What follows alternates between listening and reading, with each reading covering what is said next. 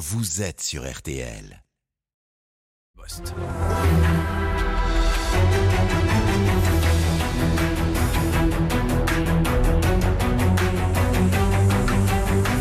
Le grand jury RTL Le Figaro LCI, Olivier Bost. Bienvenue dans ce grand jury, bienvenue à tous. Euh, Philippe Martinez, bonjour. Bonjour. Vous êtes le secrétaire général de la CGT. Vous avez réussi votre première journée de mobilisation contre la réforme des retraites.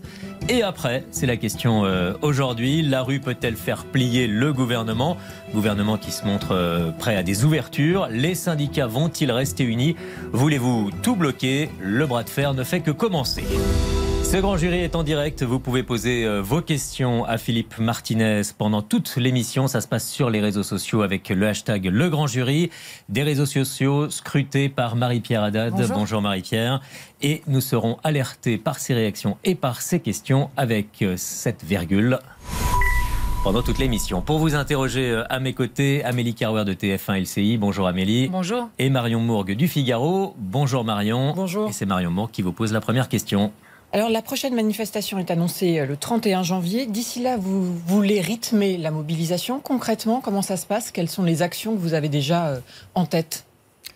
Euh, C'est euh, pas moi qui les ai seuls en tête. Vous avez noté que dans le pétrole, il y a déjà des initiatives qui sont prises, dans l'énergie, dans les départements, il y aura des, des rassemblements, peut-être des manifestations. Donc c'est C'est une action par semaine ou vous voulez essayer d'avoir plus- de il y a mobilisation une journée euh, interprofessionnelle telle que nous l'avons connue jeudi dernier, qui est prévue le 31 janvier. Et puis euh, d'ici là, tous les jours, il y aura des initiatives. euh, dans les entreprises, dans les départements. Mais l'idée, c'est quoi? C'est de montrer une détermination, de montrer que ça ne, ça ne peut pas s'épuiser, que... Non, non, l'idée, c'est euh, premièrement de montrer euh, que entre deux grands rendez-vous nationaux, il y a des choses qui se passent, et puis euh, faire confiance aussi aux salariés dans les entreprises euh, qui décident euh, de ce qu'ils ont à faire sans besoin qu'on leur dise, comme on dit d'en haut. Il n'y a pas d'horizon de, de fin, on l'imagine bien. Tout ça va dépendre de la réponse du gouvernement. Oui. Mais il y a les vacances de février qui pointent le bout de leur nez. Euh, pour certains, je crois que ça commence le 4 février. Oui. Et est-ce que vous assumeriez de dire dès aujourd'hui, oui, s'il le faut, nous pourrions être dans des grèves reconductibles et des mouvements jusqu'aux vacances Bah, prochaines à, par- à partir du moment où le, le gouvernement s'entête euh, sur ce qui fait conflit, euh, oui, il y a possibilité qu'il y ait des journées d'action euh, pendant les vacances scolaires qui, je crois, durant cette période, s'étalent sur plusieurs zones Oui. et euh, sur début au moins un, un mois et demi. Oui.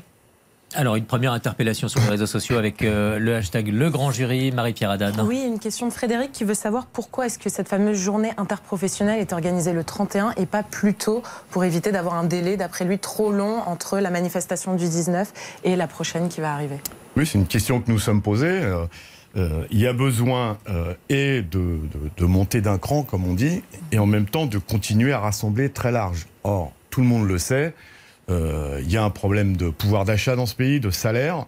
Euh, perdre euh, une demi-journée euh, de salaire pour aller à une manifestation ou se mettre en grève, ça pèse dans le budget de bon nombre de travailleurs et de travailleuses. Je pense aux, plus précaires, aux, ce qu'on a appelé les premières et les deuxièmes lignes. Donc il y a besoin de conjuguer des journées où tout le monde peut venir, même si c'est un effort, et puis de rythmer entre deux journées des mobilisations plus Ce que vous êtes visibles, en train de dire, c'est que votre, votre capacité de mobilisation est limitée aujourd'hui par le contexte du pouvoir d'achat?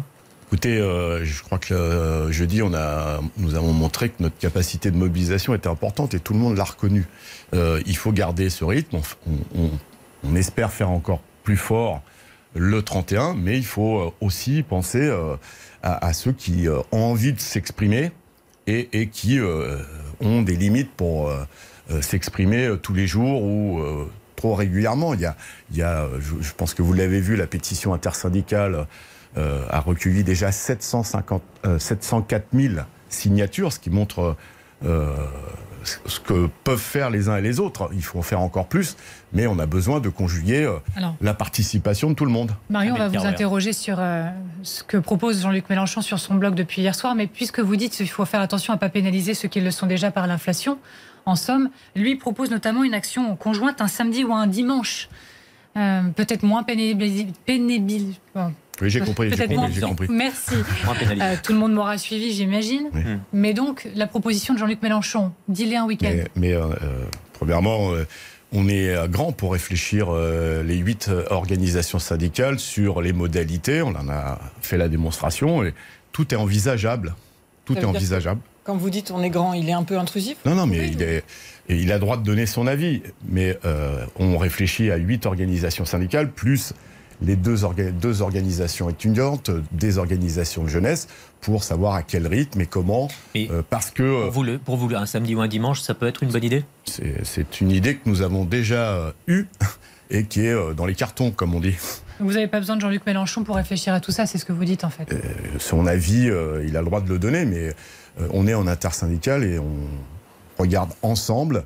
Euh, à, partir de ce que nous disent nos syndiqués, les uns et les autres, ce que nous disent les salariés, à quel rythme et quand on doit faire les mobilisations. Son avis, Jean-Luc Mélenchon, il l'a donné encore une nouvelle fois dans une note de blog euh, hier soir. Alors, il pose la question de l'élargissement. C'est évidemment une question que vous vous posez aussi. Comment on fait pour élargir, au-delà des salariés, à la jeunesse qui a défilé hier, mais avec vous le 19. Si, si, si, si, si, Il y avait de la jeunesse euh, le 19, je regrette. Euh, il y avait d'ailleurs, euh, vous l'avez sûrement vu ou aperçu, des représentants des organisations étudiantes, UNEF, FAGE, plus des organisations lycéennes, à, la banderole. Non, non, ça m'agace. Non, non, ça m'agace pas du tout. indépendante? non, non, ça m'agace pas du tout. Je vous dis juste que le 19, par rapport à ce que vous dites, le 19, les jeunes étaient dans la rue. Il faut, il faut plus de jeunes.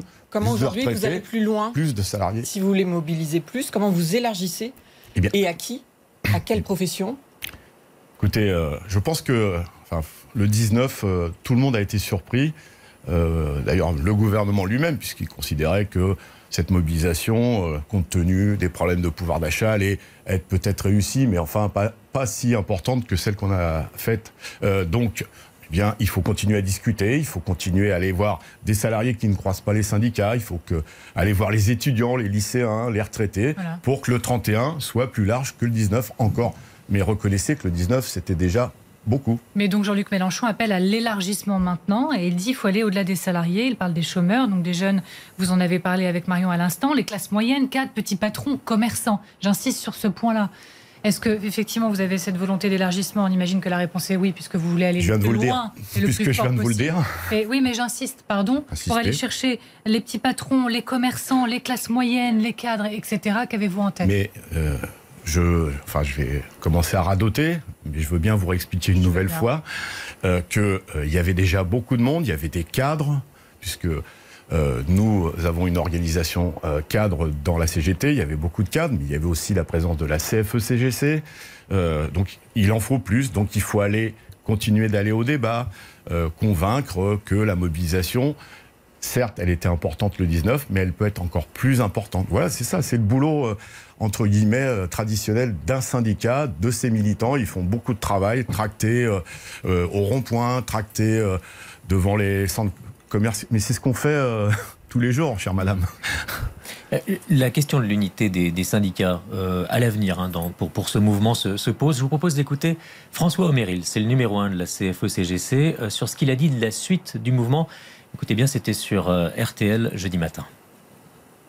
Euh, intersyndical dès ce soir pour décider de la suite de mouvement. Il y en aura d'autres des journées de mobilisation, François Méril oui, il faut s'attendre à ce qu'il y en ait d'autres, euh, d'autres initiatives. Euh, vous savez qu'on a fait cette pétition. Mais ça va hein. durer quoi Des semaines?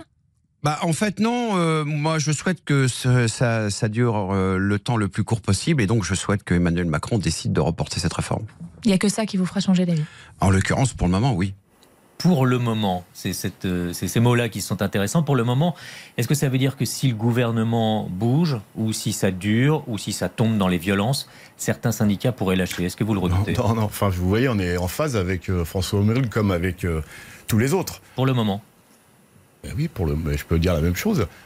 si Emmanuel Macron décide de retirer sa réforme, ça sera réglé. Vous, vous avez une condition unique. La question, c'est est-ce qu'il y a un moment C'est l'intersyndical. D'accord. Lisez, lisez. Vous n'avez aucun doute sur l'unité syndicale Lisez les déclarations. Lisez les déclarations. Il y en a deux déjà de plus précisément, mais il y en avait déjà quelques-unes avant pour préparer euh, euh, les mobilisations. Il y a, elles, sont claires les déclarations. Nous demandons ensemble le retrait de deux mesures l'allongement de l'âge de la retraite et l'allongement de la durée des cotisations. Donc oui, euh, pour le moment, la seule solution, c'est de mobiliser pour que le gouvernement, le président de la République, retire ces mesures. Aucun doute. Pas de problème. D'accord. À, quel, euh, à quel point euh, êtes-vous prêt à durcir euh, vos actions si rien ne bouge dans, dans, les semaines, les jours et les semaines qui viennent? Mais il y a, premièrement, c'est pas Martinez qui décide des mouvements dans les entreprises, vous le savez. Il y a besoin. Vous êtes ici, vous donnez une tonalité. Mais je l'ai déjà donnée, je vais vous la redonner. il y a besoin de journées interprofessionnelles qui rassemblent beaucoup de monde, comme le 19. Nous espérons qu'il y en aura encore plus le 31. Et dans les entreprises, partout où c'est voté par les salariés, où c'est décidé, eh bien, il y a des actions de grève progressives qui peuvent aller jusque des grèves reconductibles. En tout cas, euh, c'est la balle est dans le camp du gouvernement. Soit on arrête, ils arrêtent, soit évidemment, euh, euh, vous le savez bien, dans un conflit, euh, ben, on, si une journée avec plus de 2 millions, ça ne suffit pas, une journée encore avec encore plus de monde, eh bien, les salariés disent qu'il faut passer à la vitesse supérieure. Alors justement, c'est quoi cette vitesse supérieure? Est-ce qu'il faut aller jusqu'à des mouvements plus durs? Céline Verzelletti, qui est la secrétaire confédérale de la CGT, dit si nous étions restés dans des actions plan-plan, finalement, notre histoire sociale ne serait pas ce qu'elle est. Et donc, elle dit si des salariés veulent mener des actions plus risquées, eh bien, c'est de leur responsabilité. Mais on n'entend pas, en tout cas, euh, de porte fermée à ces actions qui seraient un peu plus dures. Est-ce que pour vous, ça fait partie du logiciel d'action aujourd'hui, d'aller à des niveaux autres que des simples euh, manifestations, j'ai envie de dire Il faut, se mettre d'accord sur ce que ça veut dire euh, plus risqué ou je ne sais quoi. je vous dis déjà, la semaine prochaine, il y aura des grèves je ne sais pas si c'est plus risqué, en tout cas il y aura des grèves qui, rythment qui rythment euh, les euh, mobilisations entre deux grandes journées interprofessionnelles. Vous savez que jeudi, il y a des grèves euh, dans les raffineries. c'est même jeudi et vendredi, me semble-t-il. Plus risqué, ça veut dire flirter avec la légalité. Non, non, ça non. Ça, dire. ça c'est votre interprétation. C'est des, des mobilisations et des grèves. Mais est-ce que justement pour vous, tout serait permis d'ici au 31 Je ne comprends pas, votre... c'est quoi tout permis? C'est-à-dire de bloquer, euh, d'aller jusqu'à la violence pour se faire entendre, justement pour ne pas tomber Ou vous dites non, la violence est euh, condamnable et premièrement, on Premièrement, il n'y a jamais de violence euh, de la part des organisations syndicales et des salariés, donc je ne vois pas pourquoi vous, vous me parlez de ça. Il y a... Question est légitime actuellement. Tout, Non, enfin en tout cas pas pour une organisation syndicale comme la nôtre, et je ne veux pas me faire le porte-parole des autres organisations syndicales, mais il y a des mouvements de grève. Alors si c'est ça, si c'est de ça que, dont vous parlez, oui, il va y avoir des mouvements de grève. Euh, peut-être reconductibles. En tout cas, euh, il faudra le faire si le gouvernement. Alors parlons, parlons des choses précisément. Des coupures, des sabotages, des choses comme mais, ça. Mais, pourquoi vous parlez Il n'y a pas de sabotage. Mais pourquoi vous parlez de sabotage? Enfin, vous détournez euh, la, question. Premièrement, vous détournez la question. Il y a eu des mouvements ces derniers temps, notamment par exemple dans, le, dans le, je conteste, dans le domaine de l'énergie. Je conteste, je conteste, et c'est grave ce que vous dites je conteste l'idée de sabotage. Vous savez ce que ça veut dire, sabotage? Oui, ça veut, dire, ça veut dire attaquer par exemple les de production et dégrader ce genre de choses. Donc je conteste l'idée de sabotage. Donc euh, je pense qu'on peut passer à autre chose maintenant. Mais vous, contestez l'idée ou vous contestez le... Je conteste le fait que vous puissiez dire que des organisations syndicales et la CGT, puisque c'est moi qui suis sur le plateau, hmm. aient des, des opérations de sabotage. Mais parce que, par exemple, on a vu dans l'énergie euh, mi-décembre des actions, quand il y a par exemple pour le gaz, des coupures de gaz avec détérioration du matériel. Ces choses-là, c'est pas, on les invente pas. C'est faux, c'est faux ce que vous dites. C'est faux, c'est faux. Euh, euh, l'événement que, dont vous parlez, hum. c'est une coupure de, c'est un problème interne à, l'entreprise qui a fait qu'on a fait attendre pendant des semaines des usagers. Hum. Oui, mais il n'y avait pas de grève à l'époque, parce que manque de personnel.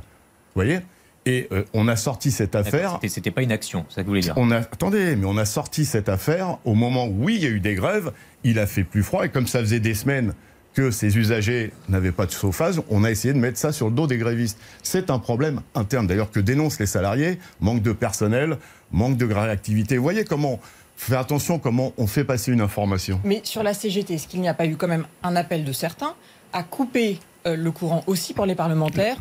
Euh, au même moment, Gérald Darmanin a demandé une plus grande protection justement je, je, Là aussi, euh, j'ai eu l'occasion d'en parler, mais y compris le secrétaire général de la Fédération de l'énergie a dit que ses propos avaient été mal interprété.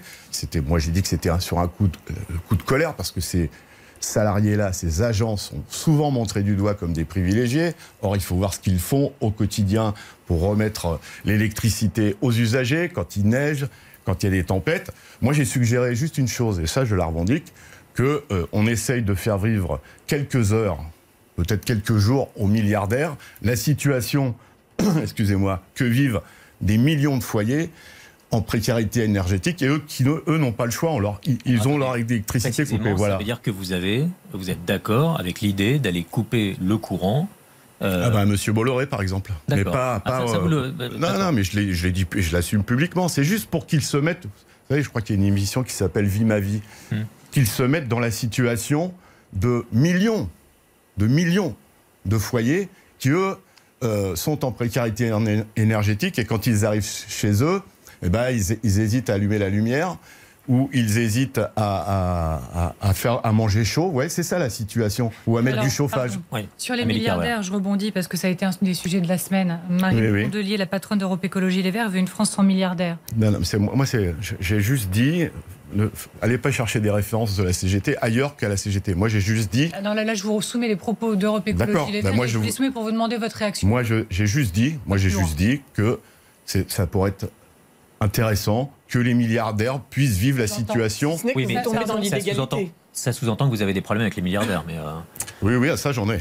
et, d'ailleurs, vous avez noté qu'Elon Musk euh, soutient euh, Emmanuel Macron, ce qui montre que oui, chacun, a ses, chacun a ses amis. Sur l'idée, pardon, je reviens là-dessus, mmh. qui a été beaucoup débattue cette semaine, mmh. dire une France sans milliardaires, abolir les milliardaires, vous dites?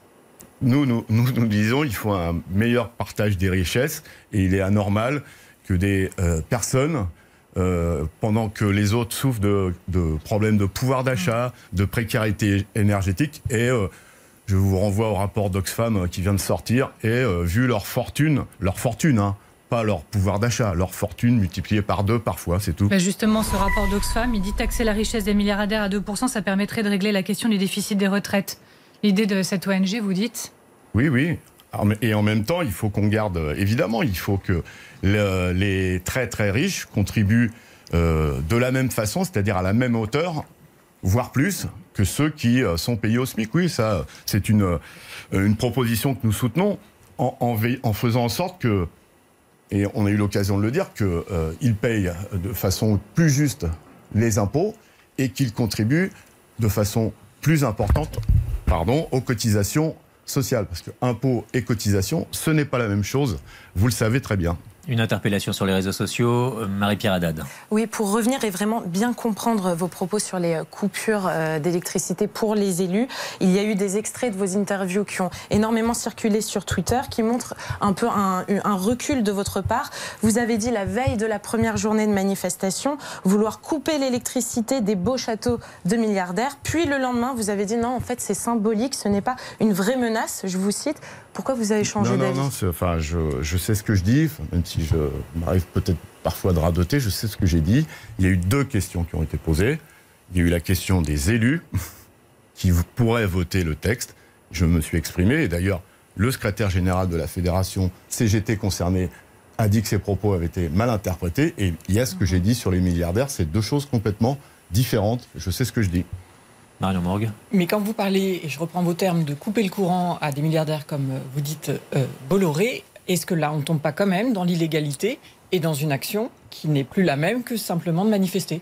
Non, c'est juste. Euh, ça ne vous dérange pas dans ces cas-là? Ah non, ça me pas du tout. C'est juste pour leur montrer que euh, il y en a beaucoup dans ce pays, des millions de personnes qui souffrent et de temps en temps, eh ben, leur montrer la vraie vie, ça peut pas leur faire de mal. Tout est permis. Voilà. Ça s'appelle. D'ailleurs, nous faisons aussi, mais vous oubliez souvent de le dire, nous rétablissons aussi le courant à ceux euh, qui ne peuvent plus payer euh, leurs factures. Ça s'appelle des opérations Robin des Bois. Et je trouve que, vous voyez, euh, cette petite comparaison avec Robin des Bois, elle, montre bien l'esprit que nous avons, c'est prendre aux riches pour donner aux pauvres. Moi, je trouve que c'est pas mal. Les cortèges en eux-mêmes se sont passés avec des débordements tout à fait relatifs hein, lors de la dernière manifestation. Certains disent qu'il faut remonter un certain nombre d'années d'ailleurs pour que ça se termine, pour se retrouver des, manifestation qui se termine pas, comme on l'a vu à l'issue des Gilets jaunes ou d'autres mouvements. Comment vous expliquez que cette fois-ci, euh, ça se soit peut-être un peu mieux passé? C'est une question d'encadrement, de force de l'ordre, de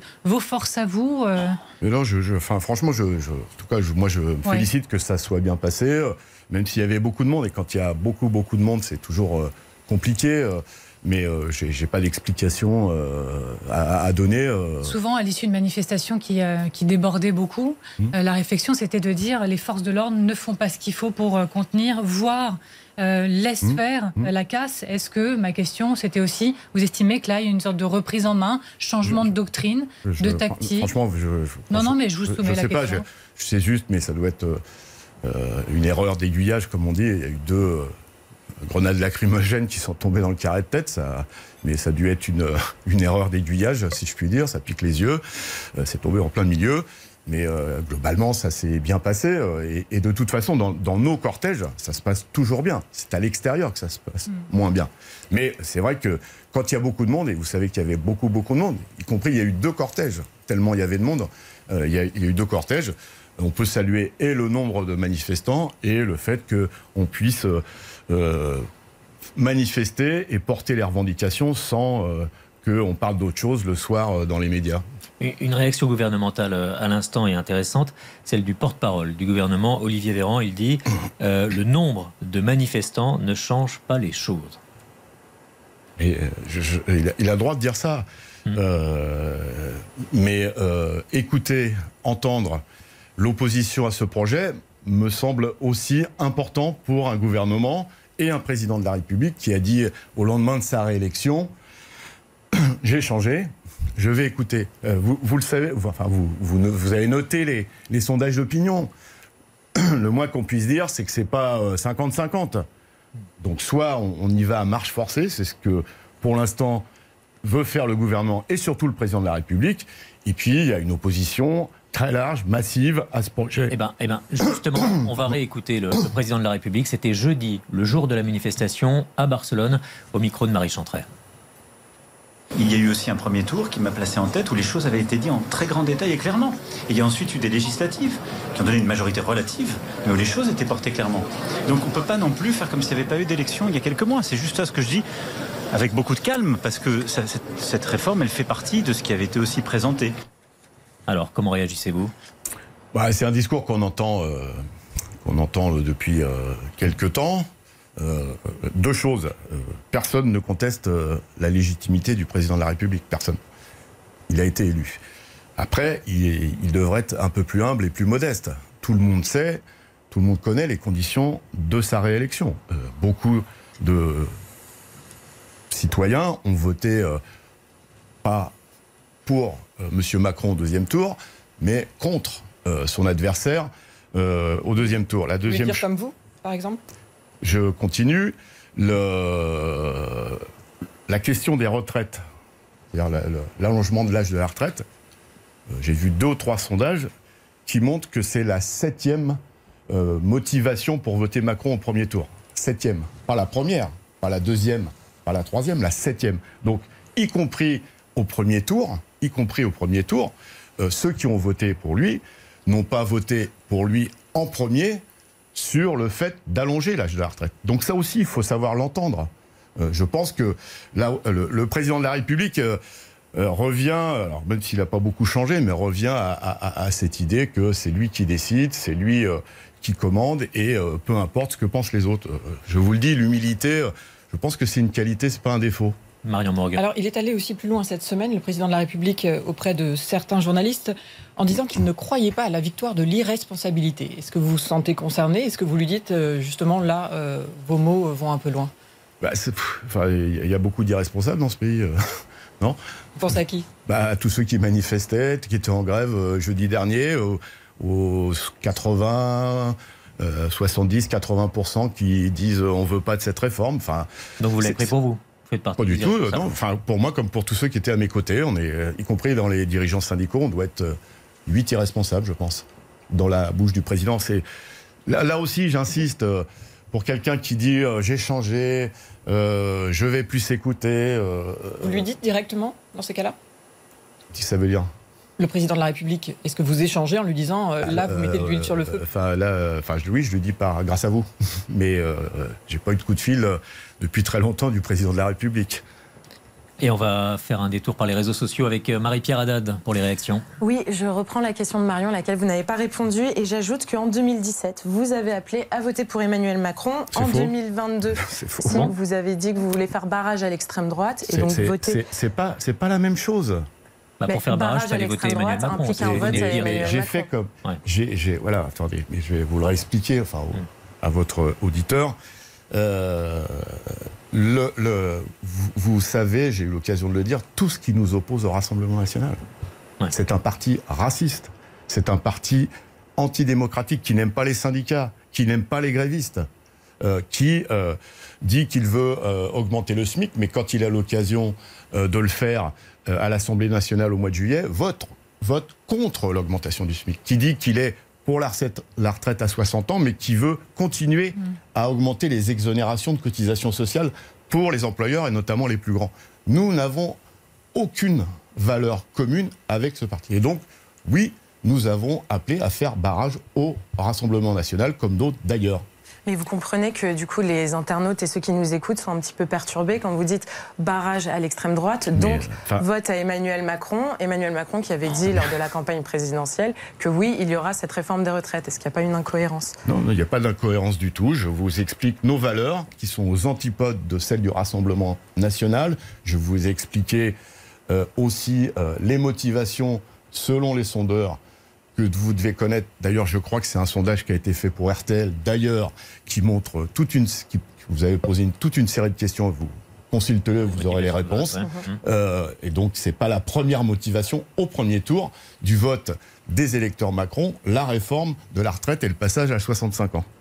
Juste puisque vous parliez du Rassemblement national, vous avez eu le ton ferme là vis-à-vis du Rassemblement national. Que- pas- vous savez que j'ai pas changé beaucoup Non, euh, sur ce je ton. dis pas le contraire. Non, non, mais, il y a de la que- continuité dans mes propos. Bien sûr, mais ma question, c'est il y a aussi une continuité peut-être dans la progression de certains de vos membres. Ils, sont, ils seraient de plus en plus nombreux à voter pour le Rassemblement national. C'est vrai ou c'est faux ce que je suis en train de dire? Euh, par, rapport, euh, au- en deux- euh, par rapport à 2017, oui, euh, mais c'est le problème de tous les syndicats. et, Oui, mais alors comment vous pensez stopper ça? Est-ce que vous avez envie de le stopper et comment faire? Ben, il faut discuter, il faut expliquer la réalité de, de- de la soi-disant image sociale du Rassemblement national. Je vous ai donné quelques exemples sur leur discours et leurs actes. Et donc, oui, il faut discuter. Et, et évidemment, notre opposition, elle ne va pas, euh, elle n'est pas vis-à-vis des électeurs du Front National. Elle est vis-à-vis des dirigeants et des élus. Philippe Martinez, quand euh, régulièrement, je crois, encore une fois, vous m'arrêtez si je me trompe, mais vous dites euh, non, le RN n'a pas forcément sa place dans nos cortèges, c'est ça hein, À nos côtés les élus. oui. Mais est-ce que vous ne vous dites pas, bah, certains de ceux qui cotisent chez nous vont se sentir exclus par la même occasion Mais Après non, ils votent eux- pour le eux, Rassemblement national. Eux, ils sont. Mais j'en croise. Moi, je vais sur le terrain, j'en croise. Et il faut expliquer. euh, parce que parfois, euh, ils sont euh, comme d'autres citoyens qui considèrent. ce qu'on entend régulièrement, c'est oui, mais eux, ils n'ont jamais été au pouvoir. euh, bon, faut aller voir ce qu'ils font dans certaines mairies vis-à-vis des organisations syndicales. D'ailleurs, il faut expliquer leur programme, enfin les discours de leur programme économique et la réalité de leurs votes et de leurs actes. Donc, moi, nous, nous faisons bien la différence entre les électeurs et les élus. Euh, Il y a euh, et puis. euh, dans cette progression, on n'est pas les seuls responsables, j'allais dire, on est même les moins responsables. Enfin, qui mènent des politiques d'austérité, qui euh, refusent. Il y a aussi euh, le contexte politique national qui fait que euh, il y a une responsabilité de gouvernements successifs qui ont parfois tournent le dos à leurs engagements, souvent d'ailleurs, trop souvent, et qui font, qui fait que les citoyens et les adhérents Enfin, les sondages que, dont vous faites euh, référence, c'est les électeurs de la CGT. hein. Mm. Mais il y a aussi des adhérents, il faut discuter avec eux. Vos rapports avec les politiques, mais surtout votre rapport avec le gouvernement qui promet des améliorations possibles sur euh, la réforme des retraites. On en parle dans la seconde partie du grand jury avec vous, Philippe Martinez. À tout de suite.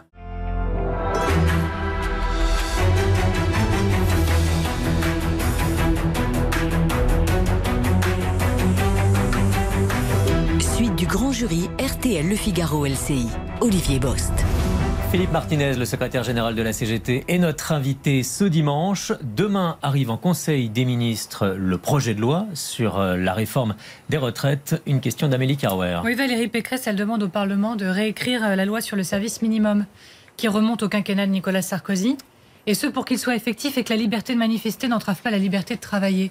Vous lui répondez quoi, Valérie Pécresse À elle, comme à beaucoup d'autres, euh, ils sont tous euh, et toutes euh, pour le respect du droit de grève, mais plus on peut le limiter, mieux il se porte. Le droit de grève, il est essentiel. Et donc, oui, il y en a assez de tous ces bons mots ou ces mots de compassion vis-à-vis du droit de grève et cette volonté de restreindre de, plus en plus le droit de grève. D'ailleurs, je, y compris euh, pour ceux qui font grève, il y a de plus en plus d'attaques et de menaces ou de licenciements euh, pour ceux qui font grève. Je pense d'ailleurs à une, une, entreprise qui s'appelle Sanofi, vous connaissez, mm. euh, qui, ferait mieux de faire des médicaments et d'embaucher pour fournir des médicaments, qui vient de licencier quatre délégués CGT à l'issue d'un conflit qui a frappé cette entreprise à l'automne sur des revendications salariales. Vous voyez là, il y a les déclarations d'intention sur euh, le fait que il faut euh, le droit de grève est important, c'est un droit constitutionnel et la réalité et ces mots de Valérie Pécresse euh, s'inscrivent dans ce cadre-là. Oui, oui pour le droit de grève, mais moins plus on peut le limiter, mieux c'est. tous les sondages de la semaine, on, le disait dans la première partie, et vous le disiez aussi, ont montré le fort rejet de la réforme par tous les Français. Injuste pour 72% par exemple dans le tout dernier baromètre Harris Interactif pour RTL. En revanche, dans le même sondage, 3 Français sur 4 estiment que la loi passera. Euh, est-ce que votre faiblesse n'est pas dans ce dernier chiffre? Euh, Oui, il y, a besoin de, conforter, ou en tout cas de, montrer que c'est pas écrit. Euh, l'avenir n'est pas écrit et que ça dépend de la mobilisation. Je crois que d'ailleurs les chiffres ont un peu évolué à l'issue crois que le sondage était précédé la journée d'action, me semble-t-il. depuis cette mobilisation, la confiance les chiffres ont beaucoup évolué parce qu'il y a de la confiance quand on voit de, telles foules manifester, et pas qu'à Paris, hein, parce qu'on fait beaucoup d'images sur Paris, mais dans des villes moyennes, il y a, eu des nombres de manifestants énormes. Eh bien, ça donne confiance et, c'est grâce à ces mobilisations que la confiance revient et qu'on qu'il y a plus de monde qui pense qu'on peut euh, stopper cette réforme. Marion Morgan. Mais quand vous entendez Louis Boyard, qui est un député de la France Insoumise, qui donne l'impression euh, que euh, les jeux seraient truqués, puisqu'il dit les débats à l'Assemblée seront truqués parce qu'il y a un accord avec les Républicains, est-ce que vous dites c'est faux, on a tout à gagner, il faut continuer? Ah, je, Très sincèrement, je ne suis pas un spécialiste des modalités et des ce qui se passe à l'Assemblée nationale, vous le savez, j'ai jamais été député. Mm. Euh, moi, ce que je sais, et ce que tout le monde doit savoir ou se rappeler, c'est qu'il y a des mobilisations euh, qui ont permis d'empêcher soit de voter une loi et d'arrêter une loi, soit de ne pas appliquer une loi. C'était le cas pour le CPE. D'ailleurs, la, la, loi avait été votée, elle n'a jamais été appliquée. Donc, c'est d'abord, moi, je, je, fais, nous, nous faisons d'abord confiance à la capacité des citoyens et des citoyennes de se mobiliser pour dire, euh, et, si le gouvernement et le président de la République, j'insiste, a changé, comme il le prétend, ben écoutez les citoyens et les citoyennes de ce pays, ça, devrait faire en sorte que euh, ce projet de loi soit euh, très largement modifié. Et en tout cas, vous le savez, que le report de l'âge de la retraite et l'allongement de la durée de cotisation soient retirés de ce projet de loi. Une interpellation, le hashtag Le Grand Jury sur les réseaux sociaux, Marie-Pierre Adam. Oui, je vous partage l'inquiétude de Max. Il dit Ne craignez-vous pas que votre action soit vaine, puisqu'il suffira au gouvernement peut-être d'utiliser une énième fois le 49.3 pour faire passer cette réforme? C'est en tout cas, en tout cas c'est la mode depuis, de la part du gouvernement depuis euh, qu'il est en place. Euh, oui, on connaît bien ça. par contre, on connaît les modalités constitutionnelles. Euh, mais je, je, vous le, je le répète, plus il y aura de mobilisation, plus euh, nous avons de chances que, y compris, ce texte ne passe pas par euh, le 49-3. Après la journée de mobilisation, le gouvernement, enfin depuis la journée de mobilisation, le gouvernement voit quand même quelques signaux, euh, signaux d'ouverture. Je vous propose d'écouter Gabriel Attal, c'était sur LCI et c'était jeudi soir dans une rencontre publique. On peut continuer, nous, à améliorer notre réforme et à l'enrichir avec des propositions qui continueront à venir de chacune et chacun de ceux qui veulent bien nous faire des propositions et continuer à travailler avec nous. Disons les choses franchement, est-ce que des améliorations peuvent vous intéresser, au-delà des blocages que vous venez de donner? Mais on a, on a fait beaucoup de propositions. Mais il y a un point de blocage. Certaines ont été reprises d'ailleurs. Ah bon, lesquelles? Bah, sur la pénibilité, sur, euh, euh, non, la sur les carrières longues. Sur les carrières longues. Oui, d'accord. Enfin, vous avez... Non, mais ah vous, ouais vous, avez participé aux discussions avec le oui, gouvernement. Oui, mais enfin, on ça, peut ça n'a servi à rien point, ou si vous voulez. Euh, carrière longue, hmm. c'est c'est ceux qui ont commencé le plus tôt qui vont cotiser le plus longtemps. 44 ans, c'est une amélioration. C'est-à-dire qu'ils ont commencé de bonne heure et ils vont être obligés de cotiser plus que les autres. Bon, on peut avoir euh, un avis sur le fait que ça soit une amélioration. Moi, je pense que le gouvernement laisse entendre qu'il pourrait enfin, regarder là-dessus. Pour, l'instant, précis. Moi, moi, j'aime bien le factuel. Vous voyez, ils peuvent faire toutes les déclarations qu'ils veulent. Pour l'instant, on a un texte sur la table.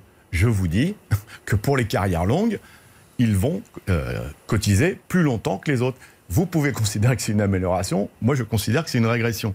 Euh, mais on, on, a fait des propositions euh, sur, euh, par exemple, l'emploi des seniors. Alors justement, je, ah, me je savais que vous alliez regarder... me poser la question. Ouais, je lève le doigt. Regardez, Gabriel Attal ce matin dans le Parisien dit on est très ouvert à regarder sans tabou des mesures coercitives pour les entreprises qui ne joueraient pas le jeu sur l'emploi des seniors. Jusqu'à maintenant, on parlait d'un index. Beaucoup ont dit que c'était insuffisant. Si le gouvernement avançait notamment sur ce sujet-là, peut-être en demandant plus au Medef, je ne sais pas. Vous diriez quoi bah, Ok, très bien, donc acte amélioration. Bah, euh, un pas est fait, nous en faisons moins ben, Bien sûr qu'on prendrait acte. Pourquoi ils ne l'ont pas fait avant alors qu'on leur a mis euh, sur la table des accords de grandes entreprises qui virent les salariés dits seniors avant l'âge légal? Parce que ça, ça fait rentrer des cotisations. Et puis la deuxième chose, vous voyez que la mobilisation, puisque vous me posiez la question, ça sert à quelque chose. Parce que la semaine dernière, quand euh, la Première ministre a présenté son projet, elle a dit c'est une mesure de justice euh, sociale, c'est un progrès social. Ben, on voit bien qu'ils euh, sont obligés de tenir compte. Mais ça, évidemment, vous l'avez compris, ça ne suffit pas. Je relève le doigt pour la deuxième partie de ma question. Si le gouvernement faisait ainsi un pas vers vous, par exemple sur la question des seniors, quel pas vous, vous feriez en direction du gouvernement? Est-ce que ce serait suffisant pour, pour, suffisant pour vous, vous pousser à en faire un? Non, non. Là, il y a... Non, mais l'âge légal et, et l'augmentation de la durée de cotisation, c'est pas négociable. C'est refus mm. de toutes les organisations syndicales. Et la, la, démarche que nous avons eue, en tout cas à la CGT, c'est de dire plutôt que de donner les solutions à un problème qui mériterait d'être vu. Vous avez vu que le président de la, du Conseil euh, d'orientation des retraites est beaucoup moins euh, catastrophique que euh, la Première ministre sur l'évolution euh, de de, de, de, des dépenses de retraite et l'équilibre du système. Vous l'avez, vous l'avez noté, c'était à l'Assemblée nationale. Il est beaucoup moins oui. alarmiste. Il est Sauf qu'il dit qu'il y aura un problème de ressources. Il, a, il est beaucoup moins alarmiste. Écoutez comme vous. Il faut. Hmm. Donc. Euh, ouais, euh, faut, en l'écoutant complètement, il, il dit qu'il y a un problème de ressources. Je l'ai écouté complètement. Ouais. Euh, donc, pour en revenir à votre deuxième vous question. Vous répondez pas au problème de ressources. Après, pour en revenir à deux, ouais. deuxième question, Hmm. euh, il y a besoin de travailler un certain nombre d'hypothèses. C'est ce que nous avons suggéré euh, au gouvernement, plutôt que de nous dire, de toute façon, la solution, c'est ces deux mesures. Report de l'âge de la retraite et euh, augmentation des cotisations. L'emploi des seniors est, est une, est un très bon sujet qui rapporterait des milliards en cotisations et qui permettrait d'améliorer le système. Mais vous savez qu'on a fait beaucoup d'autres propositions, l'égalité salariale entre les femmes et les hommes. Vous savez que c'est une des causes principales des faibles pensions des femmes quand elles arrivent à la retraite, puisque évidemment la pension dépend de euh, votre niveau de salaire durant toute votre carrière et euh, bien d'autres choses.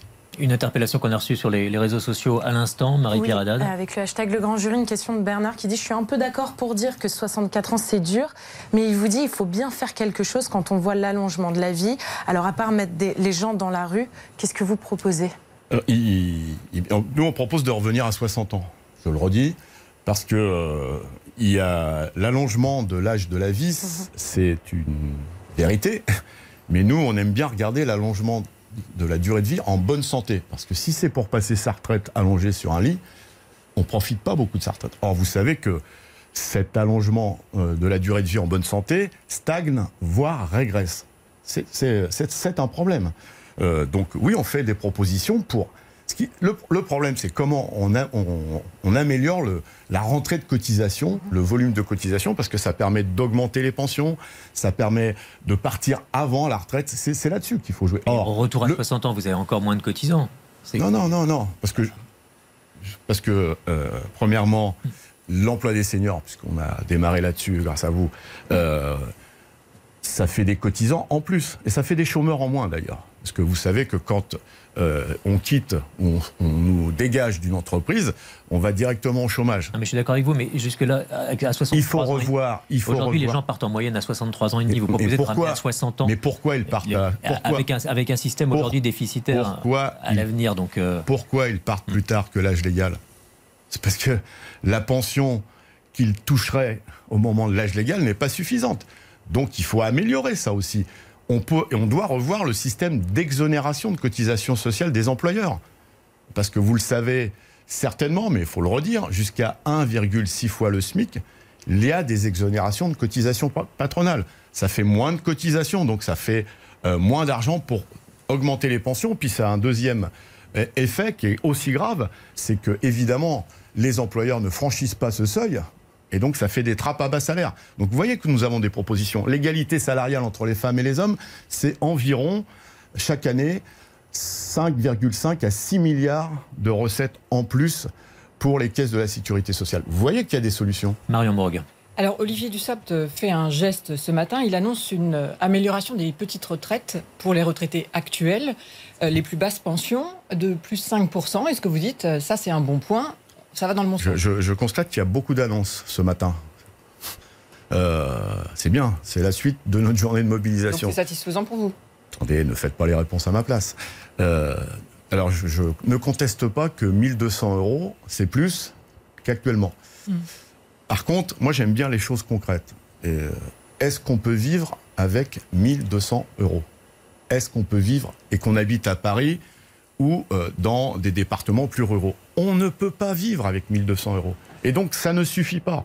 Donc là aussi, je renvoie la question, comment on fait pour améliorer les pensions? Et je vous ai donné euh, plusieurs fois quelques solutions très simples. Il y a eu un grand autre, sujet de. Amélie Carrère, ouais. Pardon, oui, il y a eu un grand sujet de débat ces derniers jours. C'est est-ce qu'il faut en demander plus aux retraités Donc je vous la soumets telle quelle.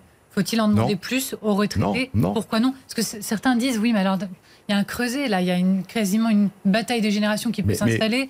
Nous, on doit se battre aujourd'hui parce qu'on va nous prendre plus, mais, Mais- regardez, est-ce que on, on- on- on Premièrement, les retraités se battent aussi. Il y avait des retraités dans la rue. Ils font pas grève. hein. Mais ils sont dans la rue, ils se mobilisent. Mm. Et puis, euh, ça consiste à opposer, euh, à considérer que les retraités euh, seraient des privilégiés. enfin, vous avez témoigné dans vos différents journaux euh, de la réalité des pensions euh, des retraités. Il y en a moins qu'ailleurs d'ailleurs.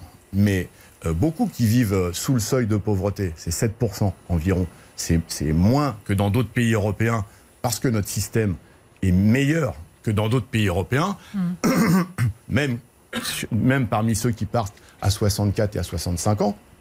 Mais là, on essaie de diviser des travailleurs et des anciens travailleurs. Non, il faut que ce soit les grandes, les grandes entreprises qui payent plus euh, de cotisations ou au moins qui payent leurs cotisations.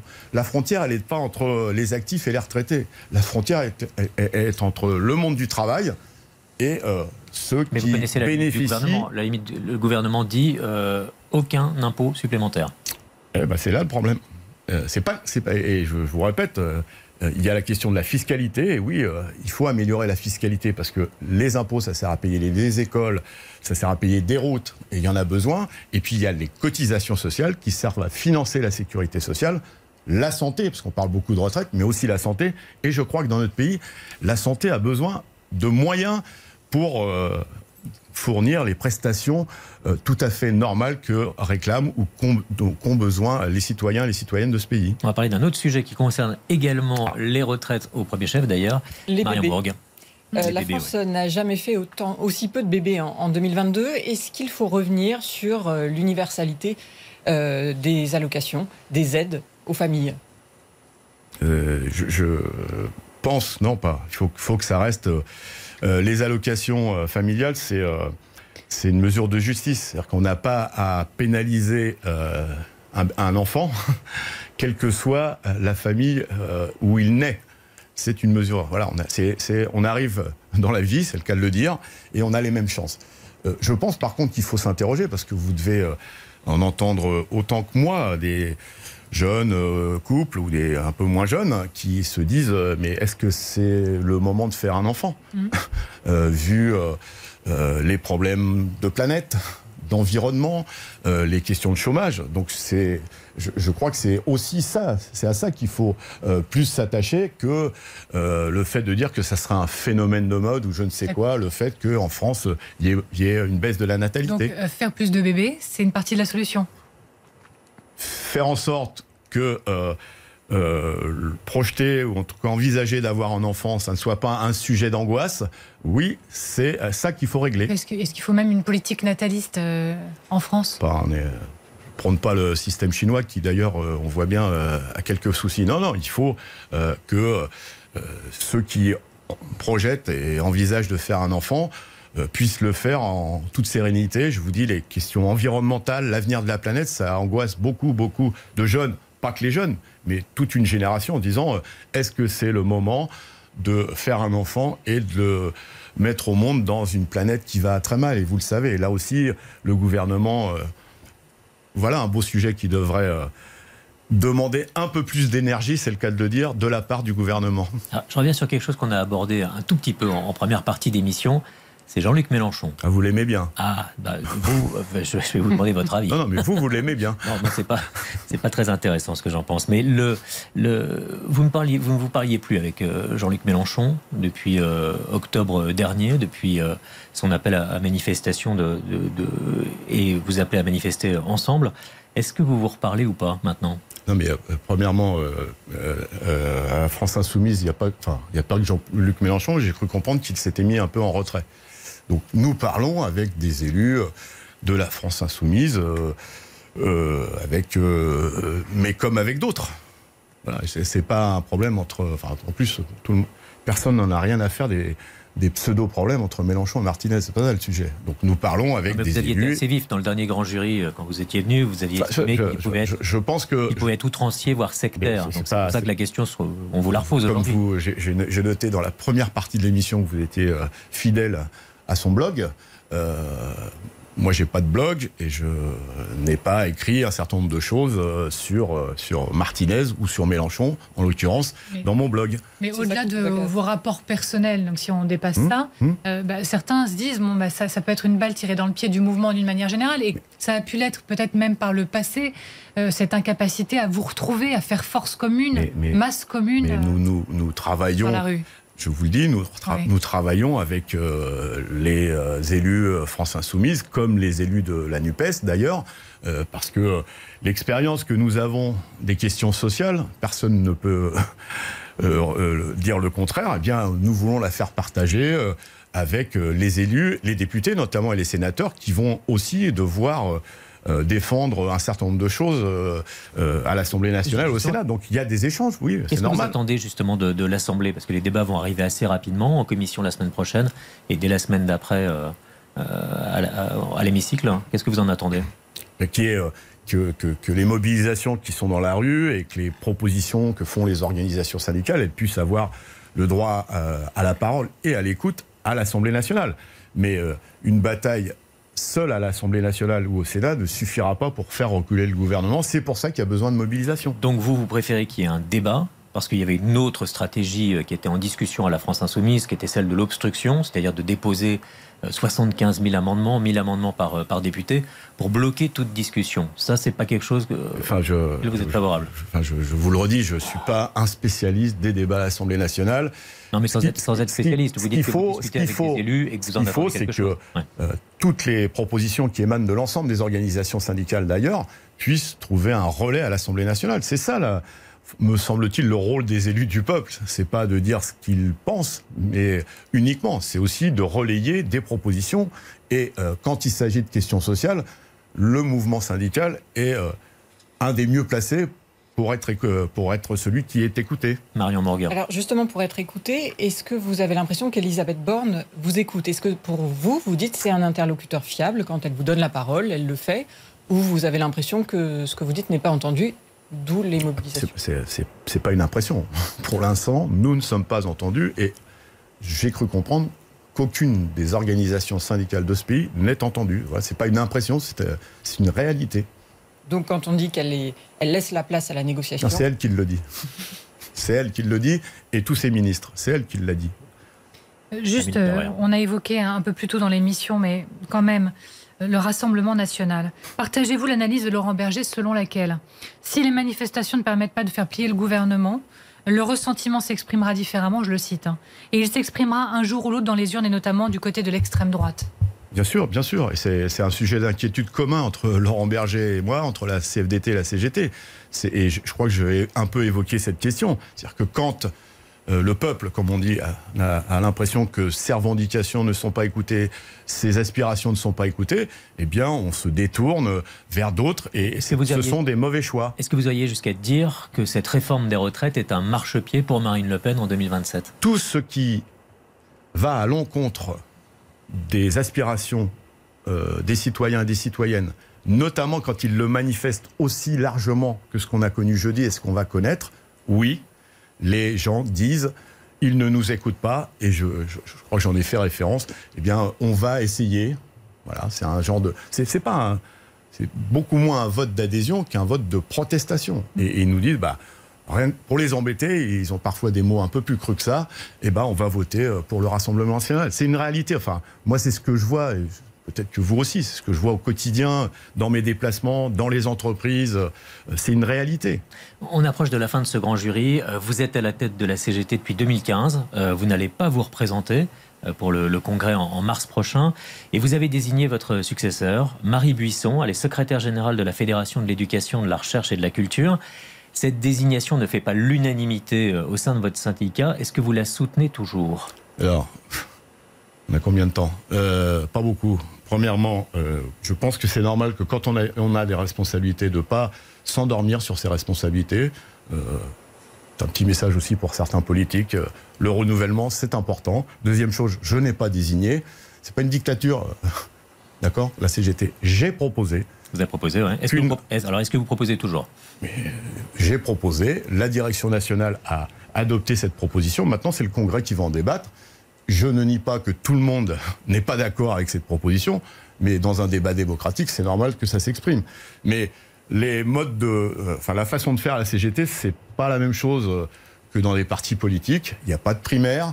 Il n'y a pas, et d'ailleurs on voit ce que donnent les primaires, et quand il y a des élections de ce style, c'est pas toujours très clair euh, et ça divise plutôt que ça ne rassemble. Si elle n'est pas élue, si elle n'est pas choisie, vous le prendrez comme un désaveu ou vous dites c'est la continuité? Je, Si elle n'est pas élue, évidemment, euh, ça, je pense que ça sera pas bon pour l'organisation, car outre le fait que c'est une grande dirigeante de la CGT, c'est une dirigeante. Et euh, pour une organisation qui se réclame une organisation syndicale féministe, qui prône l'égalité salariale, j'en ai beaucoup parlé euh, euh, pendant cette heure l'égalité entre les femmes et les hommes, eh bien, euh, je pense qu'au bout de 128 ans d'existence, le fait qu'une femme soit secrétaire générale de la CGT, c'est mettre en concordance ses paroles et ses actes. C'est pour ça aussi que je milite pour cette proposition. Donc s'il y a d'autres candidats, vous la soutenez plus que jamais. C'est ça qu'il faut comprendre. Je, pour l'instant, il n'y a pas d'autres candidats. Il, peut, il pourrait y en avoir. on verra. On verra. Mais je vous ai dit aussi que je pense que les primaires ça divise plutôt que ça rassemble et on a besoin d'une organisation syndicale CGT rassemblée notamment dans la phase de mobilisation qui euh, est engagée. Philippe Martinez, merci, merci beaucoup pour ce grand jury. Excellent dimanche à tous, excellente semaine. À la semaine prochaine.